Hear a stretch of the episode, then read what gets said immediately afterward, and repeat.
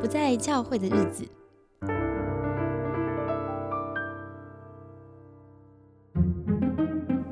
嗨，大家好，我们呢又跟嘉华来到了就是继续对谈的时间。大家好，这是嘉华在我们节目的第二集。那我们这一集呢，希望能够来从嘉华身上挖宝，就是让他听听，就是我们社青的一些困境啊，然后他可以从实践神学的角度，或者他自己看见教会的现象的角度，可以给我们一些回应。那开始前呢，先闲聊一下，就是因为你现在是 Podcast 的主持人，嗯，对，使命门徒嘛，对，然后你访问了就是超级多的，就是不同的牧者啊，不同的呃宣教师或工作者，你觉得你跟这么多人对话，有听到很多故事、观点，那对你来说，这个经验让主持的经验，对你有没有什么不一样的改变或者新的得着啊？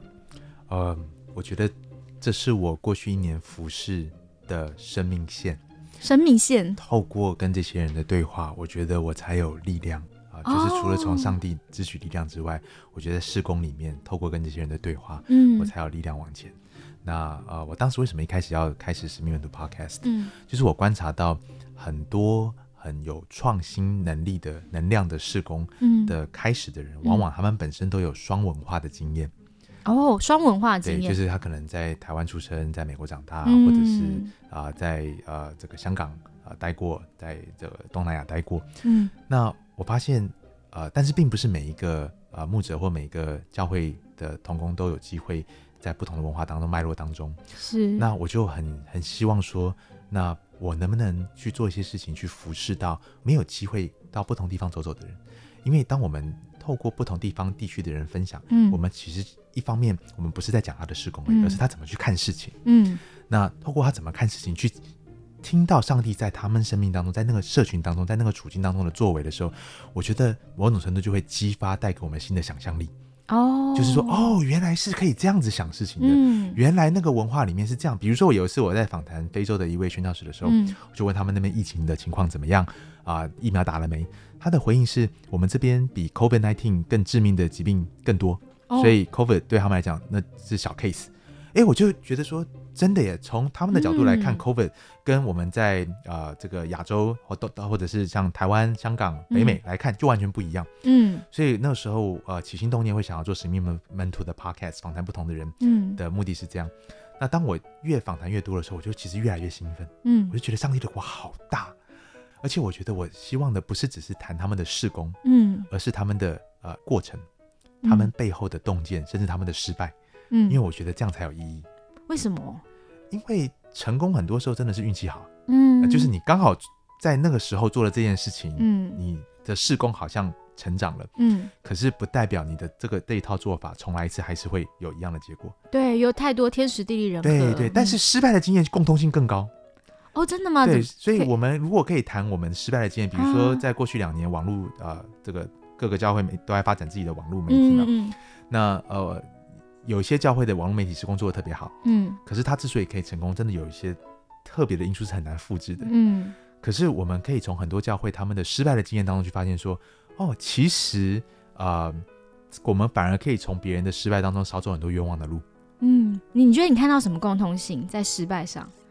呃，我觉得第一个，比如说，呃，当我们强调网络施工的时候，它不能够只是在只是谈网络的技术，嗯只是有技术，但是没有那个关系是没有用的。嗯，关系对，关系就是当我们透过网络的网络的这个施工来做施工的时候，我们到底在建立什么？哦，就是比方说像疫情，我们把讲台搬到了直播，就搬到了网络上，但到底有没有人在看呢？对对对，然后嗯或者是我们搬上去之后，我们到底是为了什么？只是为了让大家可以在家里看到以前在家会看到的景象，嗯，还是说我们是透过这样的一个互动的方式，继续维持那样的关系，甚至建立那样的关系？那一个好的网络施工，它应该是要继续的去 cultivate 去培养这样的关系的，嗯，而不是只是把一个节目放上过去。所以就有一个差别叫 information 跟 transformation 的不同。嗯嗯呃，网络让我们很可以很容易的把 information 搬上去，嗯啊，很快速的复制甚至传达。可是 transformation 的发生，它需要人与人之间的真实的互动。嗯那你会说，那呃没办法实体见面有办法互动吗？嗯还是可以，嗯只是当然效果不见得那么好。嗯，但是在没有办法的情况下，还是可以互动。所以啊、呃当我听到不同的教会他们在做这些网络施工的时候，我发现呃他们摸索的失败的共同点，往往都是他们只是想着把，只是想着技术的问题，只把是把 information 传出去而已。对对，但是当他们透过摸索的时候，每个教会可能发展出不同建立关系的方式。嗯嗯，那这个可能就很难复制，因因为每个教会的处境不一样，族群不一样是，可是是他们都用这些方式来建立关系。嗯。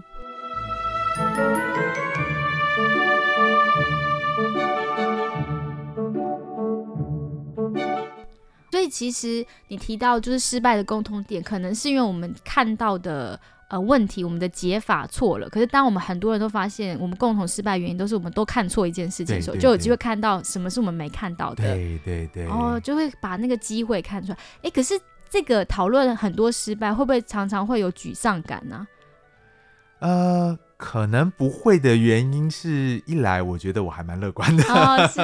因为呃，我觉得不是我乐观，而是说基督徒相信的是福音的大能嘛。嗯嗯嗯，那福音啊、呃我常喜欢跟我的呃以前在牧会的时候，就喜欢跟弟兄姐妹讲，福音是什么？福音就是让我们看到人类最大的失败，上帝都可以把它变成得胜的记号。嗯嗯，那有什么失败是上帝不能转化的？是，所以我在谈论失败的时候，我不会担心很负面，是因为我相信十字架是人类最大的失败，可是它今天高挂在每一个教堂啊、里面，就是让我们看到人类最大的失败会变成上帝得胜的记号，啊、羞辱的记号变成荣耀的记号。嗯，所以可以翻转那个传统我们对失败的害怕。对，因为我们台湾的文化就是其实是非常害怕失败，我们的学生那个害怕失败跟其他国家学生比，我们是第一名。对对对，哎世界第一对，而且我们好像是他们的几倍、四倍还是几倍的害怕失败。是，我我觉得这真的会影响我们在台湾的教会的文化。嗯就是我们一样会觉得失败是不可饶恕的，所以如果开启一个施工没有成功，那个因失败而产生的羞愧感，其实会在服侍的人身上，是会怀疑自己是不是呃没有讨神的喜悦啊，是不是自己做错什么？是可是你给我们一个不同的眼光，就是把失败变成学习的机会哈，是这好像是蛮西方的观点，对吗？呃，我不确定这是不是很西方的观点，但是我会觉得这是一个很福音的观点。嗯，对，就是当我们一天到晚都高举十字架的时候，嗯啊、马丁路德也强调十字架的两面性嘛。嗯那我觉得就是啊、呃当我们把这个两面性啊、真的把十架神学啊、真的彻底的放在我们生命当中的时候，就会看到说，真的这是一个好像吊诡，就是好像矛盾的事情，可是是很真实的事情。举例来讲，很多时候我们跟上帝最靠近的时候，是我们最失败的时候。这是真的，真的。我们觉得属灵最低潮的时候，反而是我们会去问上帝你在哪里的时候。对，那反过来就我们可以这样讲嘛。那如果说对一个基督徒而言，嗯我们的爆炸的时候、低潮的时候，其实是属灵高峰的前奏。哦，这样想真的很正面呢。每个其他的牧师或是那些就是工作者，他们在谈他们失败，跟你一样有一个这么正面的眼光吗？呃，也许吧，我不知道，还还是因为我是这样的人，所以我们很自然就会谈到那个方向去了。哦，我我觉得我自己经验过侍奉的高峰，也经过侍侍奉的低谷。嗯我觉得那个在失败当中的挫挫败感跟沮丧，嗯真的很还蛮不容易，会很灰心，因为你不知道问题出在哪里。是，对，不过有人可以谈一谈，可以上节目或听听别人的失败，好像真的是一个蛮不错的机会。是，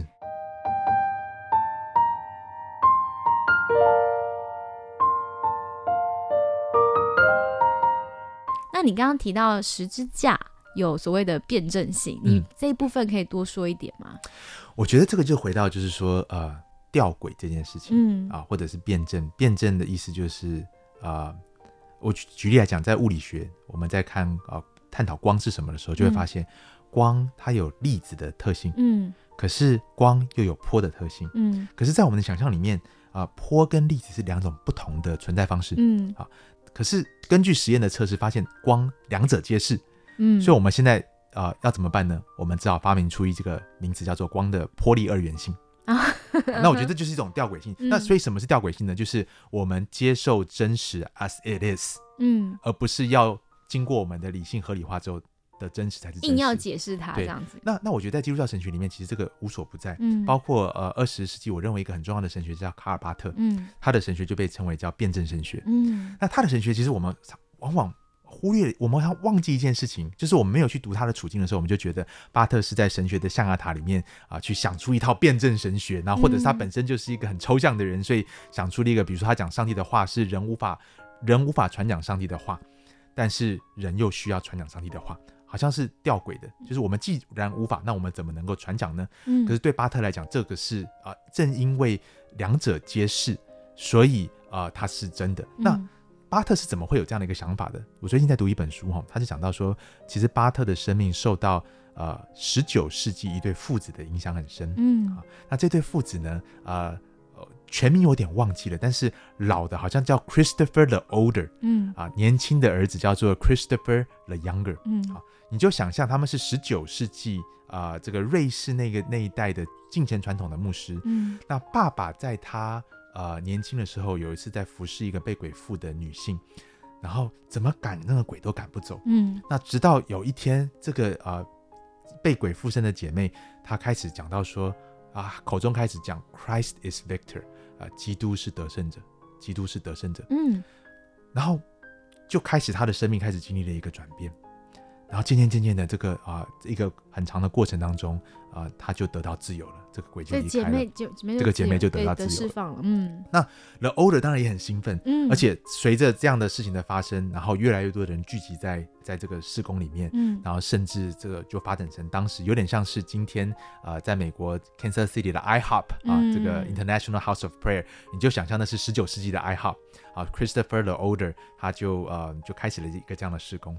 那后来这位被鬼附然后得自由的这位姐妹也留下来在那个社群里面。嗯啊，甚至成为 Christopher the Younger，就是 the older 的儿子的啊、这个像保姆的角色。哦，所以 Christopher the Younger 是在这样的环境长大的，他从小就看到啊、听到这些神迹奇事，然后看到很多人来到这个社群，然后生命经历更新。嗯那啊、等到大概隔了三四十年，当 Christopher the Older 啊、老了过要过世的时候，就把这个时光交给他的儿子。嗯啊，Christopher the Younger，、嗯那可是 The Younger 这个时候却经历到一个很长很长的黑暗的时期，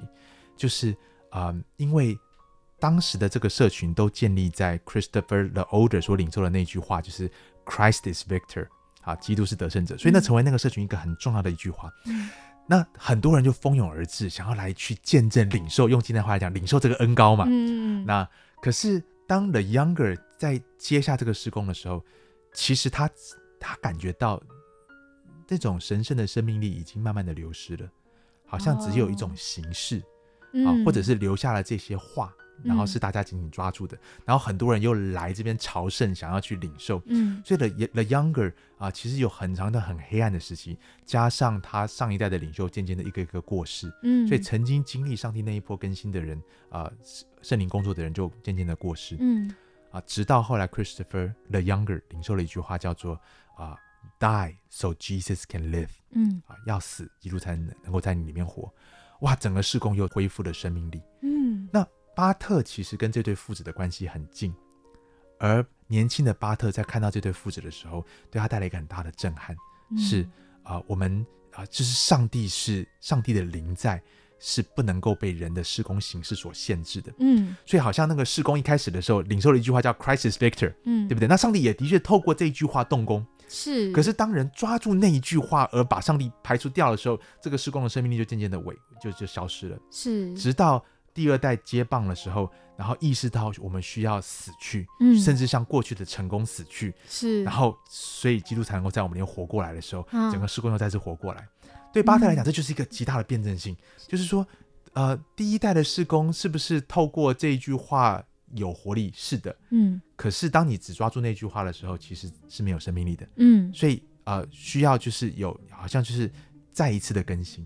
那我觉得 The Younger 的跟 The Older 这对父子，他们的这个施工，后来就带给巴特在辩证神学上一个很大的启发。嗯。我觉得是可以理解说，嗯、巴特发现其实上帝是不可以被局限，也不是可以被人所解释的没。错，没错，对，所以我们在这敬畏中看见我们所不明白的，但就是 as it is。对对对对，而且就是说，我们不能够把上帝的灵在给推开来。嗯，任何一个施工，它之所以啊好像很兴盛、很成功，嗯我们很人会有一种天性，就是我们想要找到方法，找到成功方程式，成功方程式。嗯，但是我们往往会承认上帝才是最终的原因。可是我们嗯在找成功方程式的时候，常常把上帝排除在外。对，我们会觉得我们我们自己来，我们自己想到什么方法可以怎么做。对，但是口号上还是会说我们要交给神，神是我们的 leader 这样。对对对，所以我觉得这是辩证神学很美的一个地方。是，嗯其实我觉得辩证神学的核心是强调上帝的临在性，以嗯及上帝的工作是人能够部分明白，但不能完全掌握跟明白的。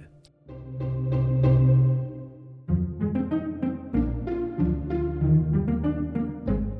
觉得这这个巴特神学，我觉得对我们最大的帮助是让我们有一种谦卑感是。不然，当我们觉得我们理性都可以用神学来解释各种现象，或知道上帝是什么样子，每个信徒提出答案，我们就有一套标准答案可以给他。我觉得那真的很危险的，因为上帝真的有的时候是不可言说的。是是，对我最近在读一个一本书，是巩立人教授他在写，就是因为他的妻子是癌症过世嘛，嗯，然后他就写《眼泪并未抹干嗯》这本书，然后里面他有一有一章的题目就是他的小女儿问说，就是爸爸为什么上帝把妈妈带走？是你你要怎么用任何神学回答一个小女孩的提问？这有的时候真的不是就是那些标准答案，有时候我们要承认这个不知道。是对是是，然后我也会看到，就是我有时候看一些网络上基督教文章，我都很生气，因为他们他们讨论受苦，他就是写了很多，比方说，我最近看到一篇，嗯我不要说出处跟谁写的，总之他就在提就是受苦这件事，然后他就提说，我们在受苦当中想要上帝介入，其实我们就想要神迹，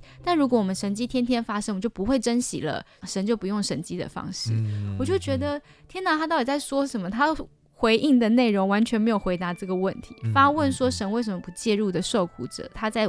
呐喊的是他的痛苦，就是神有理会他的痛苦，所以我们应该回到这个很真实的，就是我们不知道跟，但是我们看到从耶稣身上看到神怎么爱那些受苦的人，是就是不回到这个进入，但我们来讨论一些就是哎比较理逻辑上的，我就觉得好脱离那个痛苦的人哦、所以真的很像约伯记，不是吗？我们想要用一套我们的论述，其实是为了让自己舒服一点嗯啊、透过一些论述，好像上帝是可以被我们掌控的，然后我们用这套论述来安慰别人。其实我们是在安慰自己的不安哈，因为我们害怕上帝真的很可怕、很冰冷无情。对，唉，对。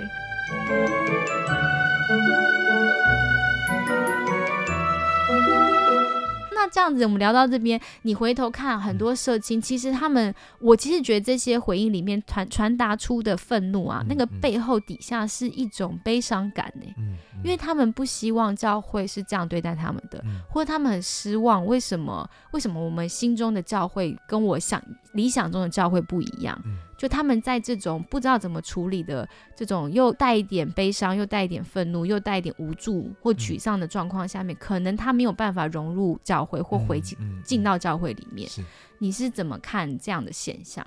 你说我怎么看社青的这些情绪跟他们的对所谓教会的感受吗？嗯，我觉得或许更拉大一点，不一定是嗯就是刚出社会的社情，嗯是包括到四十几岁，嗯就到中年，就嗯甚至他会觉得，他慢慢觉得原本我所相信的嗯讲的东西嗯跟我嗯实际经验的不吻合。是对，是或者我在一个受苦中，我真的就会觉得我不想再去教会，我没有办法看到那些人在说那些公式跟道理。是，我觉得其实这是一个更新的机会。嗯特别呃，我们在面对这两种不同的，一种是好像社青群体，呃，普遍今天面对到很多这样的压力，他们的心声觉得说好像不被理解，或者是被当作像工具人一样，嗯啊、很多时候真的不是故意的，但是这个感受却是真实的。嗯那呃，但是另外一方面，其实疫情也也让这个情况更恶化。嗯因为疫情的压力，其实同时冲击着我们的职场，也同时冲击着教会。嗯，那很多时候讲到这个疫情的冲击，教会要开始弄直播，想到就是年轻人，对不对？嗯就是，啊，社青，呃，你们有你们有技能，所以很多时候呃，疫情也带来一个影响。那我自己在看呃这个状况之后，我会觉得说，其实上帝让这么多的不安定的因子同时碰撞在一起，嗯啊、让教会突然之间，呃，我觉得是一个好像让我们突然醒悟过来，我们已经不在埃及了。嗯什么意思？以色列人在埃及的是当奴隶，嗯奴隶的生活是什么？是很稳定的是啊，虽然是不喜欢，但是很稳定嗯啊、但是当上帝要出手拯救以色列人出埃及的时候，就搅动了他们，而且从啊、埃及到应许之地中间要经过旷野。嗯那我觉得今天的教会，我觉得在疫情的冲击下，跟啊、整个社会包括国际社会的动荡，让我们有一种很深很深的不安感。嗯其实是让我们突然意识到，我们已经离开埃及了，嗯而我们在旷野当中。嗯而旷野，我认为是正是更新的时候。嗯所以我我自己的一个很深的一个呃，我不知道是我的乐观的想象，还是真的是是这样，但我会觉得说，正是因为有这么多的情绪，现在就是当我们让我们打开心说真话的时候，哦，真的有这种感觉耶。对，那当我们真的打开之后，你会发现说，其实我们往往认为那一些不理解我们的人，他们也面对很类似的情况。嗯嗯、举例来讲，呃，社青觉得，啊、教会把他们当工具人，嗯但是教会的负责的人可能也有一样的感觉。嗯，我做了这么多，对我做了这么多，你们就是把我当工具人，现在你们不忙我们为你们做的，然后我要你们付出一点，你们不愿意付出，我已经撑了三十年了。对，然后现在你们，现在我希望你们回馈一点，你们好不容易培养你们起来了，然然后你们只是把我们当工具人，只是要我们继续撑着教，我们上一代继续撑着教会，然后你们不愿意分担，那这种心情也是很真实的，是只是可能在我们的文化氛围当中，好像我们不容许去讲那么真实的话。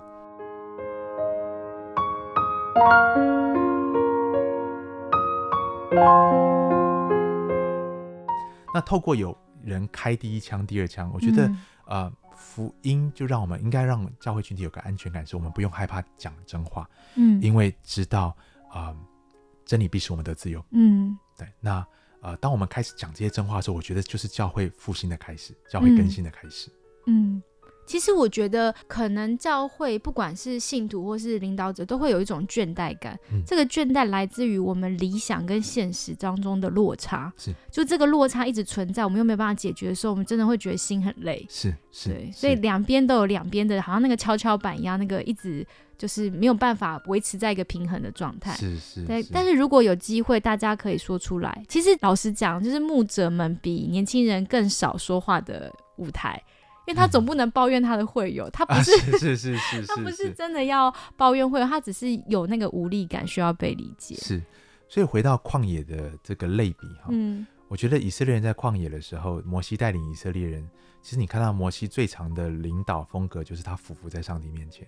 真的，真的就是这是一种躺平哦。对，其实是一种躺平。对对对 我真的没办法了，上帝啊！对。那我会觉得说，这会不会也是今天教会常常忽略的一种领导风格？嗯就是我们其实需要常常像摩西一样，嗯承认我们不能，嗯然后躺平在上帝面前，嗯俯伏在上帝面前。嗯。哎、我其实觉得当呃一个领袖像摩西一样，他承认他真的不能的时候，他的风格或者他的性格，其实会有都看得见。是所以大家看见就不再是把所有的希望寄托在这个领导身上，而是看到这个领导背后的上帝。是是对，所以我的抱怨也不会集中在领导了。是我的抱怨可能就是上帝，为什么你带我们在旷野里面，是你没有给我们出路？是是是，对，可是当人开始真的抱怨上帝的时候，其实就是那个神人关系开启的时刻嘛。嗯，因为我们终于直接跟上帝说话了，呀我们没有拿一大堆的信仰的东西挡在我们跟上帝中间。是是是，所以约伯记里面也看到，其实上帝是很欣赏约伯的真诚的。是，那但是约伯讲了很多话，嗯啊，可能放在今天的 podcast 里面都会觉得大逆不道。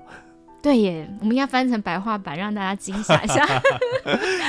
嗯，真的，我觉得好像好像就是，就像上帝跟那约伯的朋友说：“你们说的没有我仆人约伯说的是。嗯，对，有的时候那个抱怨其实可能不是抱怨，是真相。是对，但我们看见真相，才有机会提出我们对上帝的，就是疑惑啊、不满啊。哎，我其实在，呃有另外一集聊到，就是那个编织灵魂的话语，嗯。有提到，就是其实当我们跟人互动或说话的时候，每一次的对话机会，有可能是消灭上帝的感动，嗯有可能嗯是加强帮助了。嗯对，然后我也会觉得，有的时候我们基督徒会觉得，为什么我都没有动力读经祷告？我为什么没有动力上教会？嗯可能里面是因为我其实对我的现况，还有对上帝有很多的愤怒，但我不嗯敢承认。嗯嗯嗯，对如果我承认了，我说出来了，我可能听到别人就是指责我，那就更让我觉得，那我不可以这样想。是是。嗯，